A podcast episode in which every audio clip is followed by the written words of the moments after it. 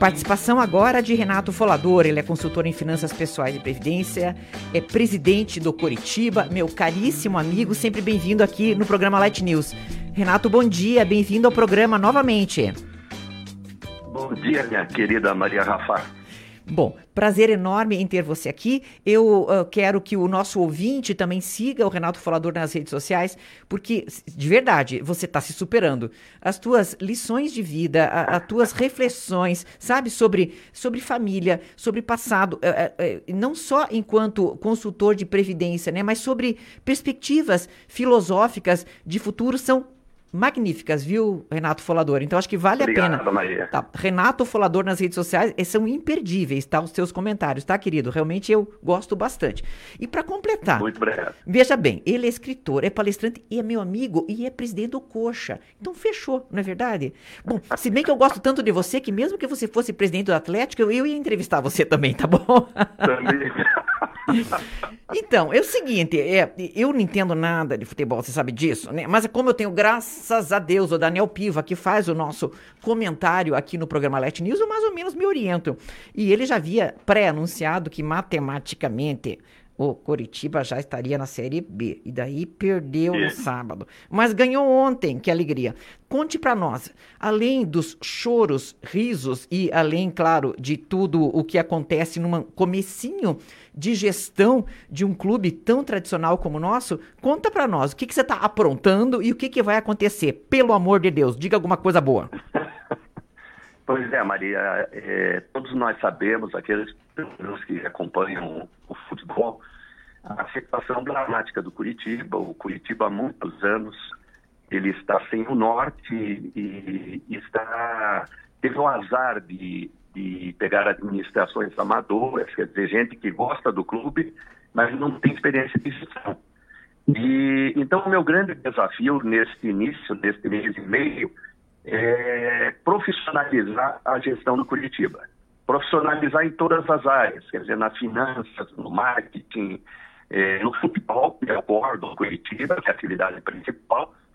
E nós temos praticamente remontando do zero toda a gestão do Curitiba e num primeiro momento é, fora de campo, né, até porque é, a CPF nos proibia de fazer qualquer tipo de contratação para o campeonato brasileiro que está se encerrando, mas nós aproveitamos esse período para reestruturar internamente processos, é, planejamento estratégico, enfim, para transformar o Curitiba numa empresa moderna, porque afinal de contas, uma instituição que tem 100 milhões de reais de orçamento anual não pode ser trocada por, por intuição e forma muito amadora como vinha sendo trocado o Curitiba.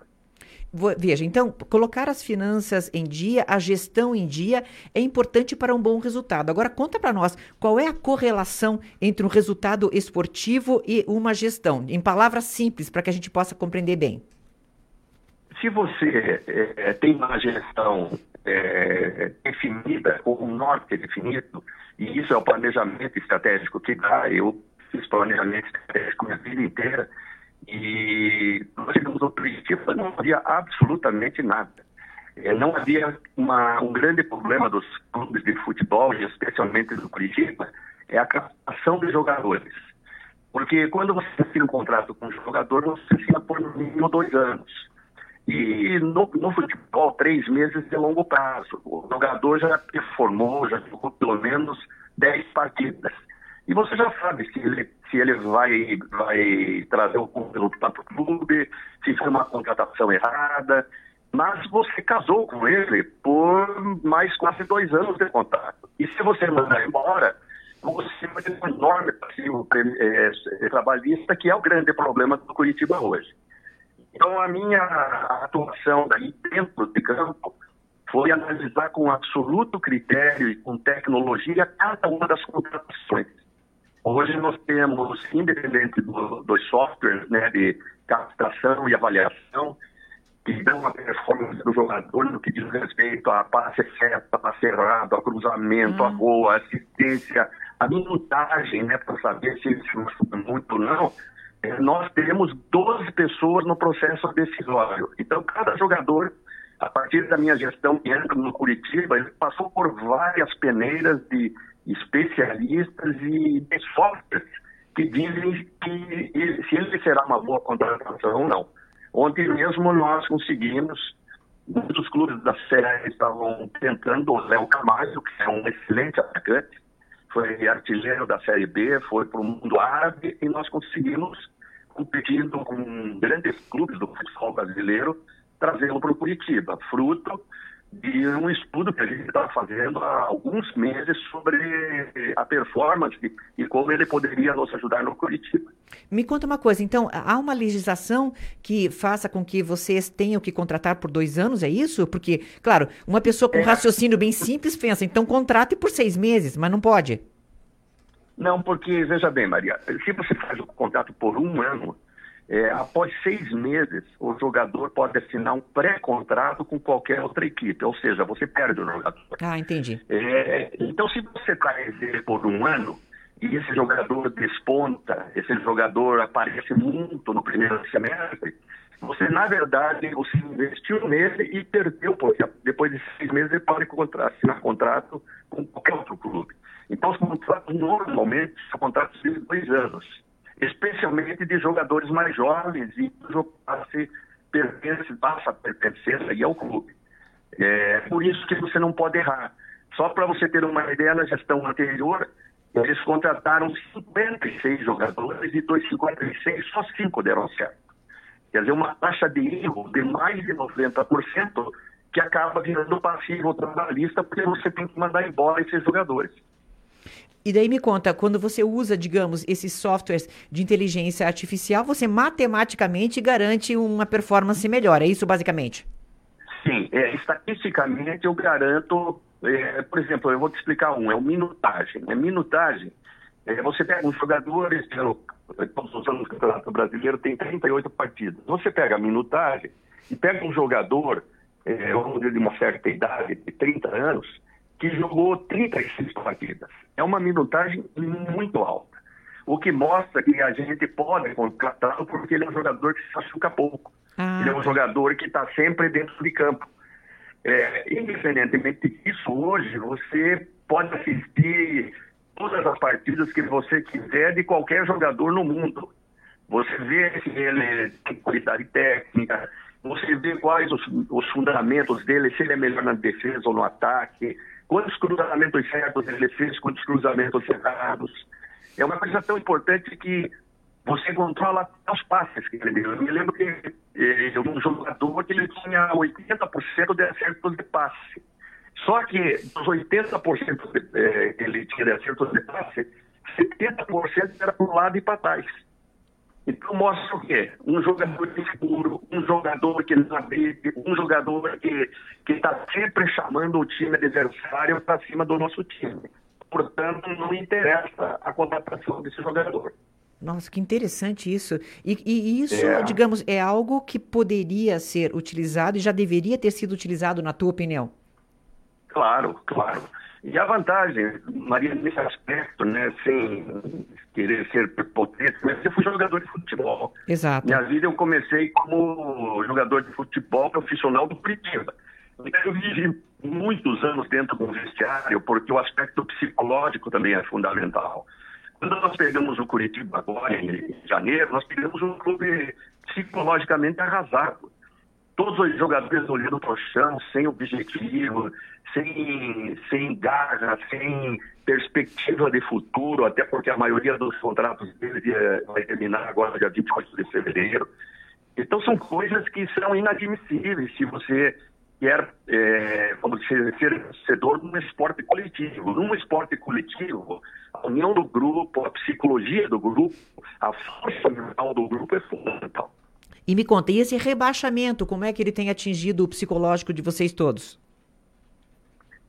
É, como todo empresário, Maria, a gente sempre tem o plano A e o plano B. Então, desde o primeiro dia, nós trabalhamos com os dois. E fomos vendo o que ia acontecendo, tentando manter o clube na primeira divisão, mas sabendo da enorme dificuldade, porque nós pegamos ele na lanterna do campeonato e com poucas partidas pela frente. É, nós então fomos já montando um plano B, que seria a participação na, na segunda divisão, a participação na Copa do Brasil e no Campeonato Paranaense, que se aproxima do ano. E aí, por incrível que pareça também, existe uma diferença brutal entre o jogador de primeira divisão e o jogador de segunda divisão. A segunda divisão é uma, é uma divisão muito mais difícil, é, eu diria em termos de qualidade de jogadores, é mais baixa. Você joga em campos horrorosos, é, é, é, é uma, uma, dificuldade também que, que a gente tem é com as arbitragens, porque não tem o RAR. Então, é, vai muito da interpretação do juiz e você não pode tirar dúvida, por exemplo, no lance de pênalti. Enfim, é um campeonato muito mais difícil. E nesse ano, o campeonato da Série B será o mais difícil da história do Campeonato Brasileiro.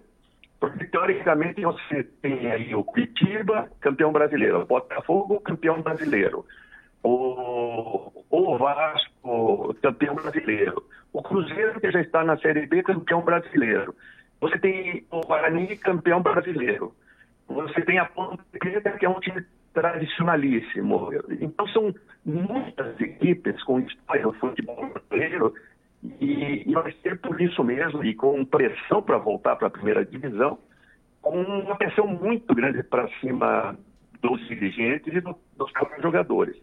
Por isso que eu acho que, além de ser o mais difícil, ele vai ser o mais atraente da história do futebol brasileiro, o campeonato da Série B deste ano, pela qualidade dos clubes que estão lá. E quando você fala atraente, você fala em patrocínio também, porque tem que ter dinheiro para tudo isso, né, Renato Folador? Tem. E, e, e, quando você vê grandes times, campeões brasileiros, campeões de Libertadores, campeões é, de torneio sul-americano, você, obviamente, as pessoas se interessam por assistir os jogos. E, e nós estamos aguardando as propostas das televisões, porque talvez o Campeonato Brasileiro da Série B este ano seja tão atrativo quanto da Série A. E, portanto, a diferença de valores na transmissão dos jogos não pode ser absurda como é hoje. Vai ser Série B de bonita, então? Série B de bonita, de boa. assim esperamos, né? Renato Folador, você está me devendo ainda uma entrevista sobre as perspectivas econômicas, que você iria entrar tá. na primeira semana de programa, mas eu acho que estava muito ocupado com o Coxa. Então, desde já. Foi a primeira semana. fica convidado novamente, tá bom, Renato Folador, tá a bom. participar do programa enquanto especialista em previdência, enquanto cara da bola de cristal da economia e das finanças, tá bom, Renato Folador? É, eu Maria, eu continuo com as consultorias, minhas atividades no rádio e na TV continuam iguais. Então, a hora que você quiser e, e abre uma brechinha lá na minha agenda, agora as coisas estão já caminhando, eu, com o maior prazer, vou estar aí com você. Olha, perfeito. E eu vou... Posso fazer uma propaganda sua, já que você não está me pagando, mas posso fazer?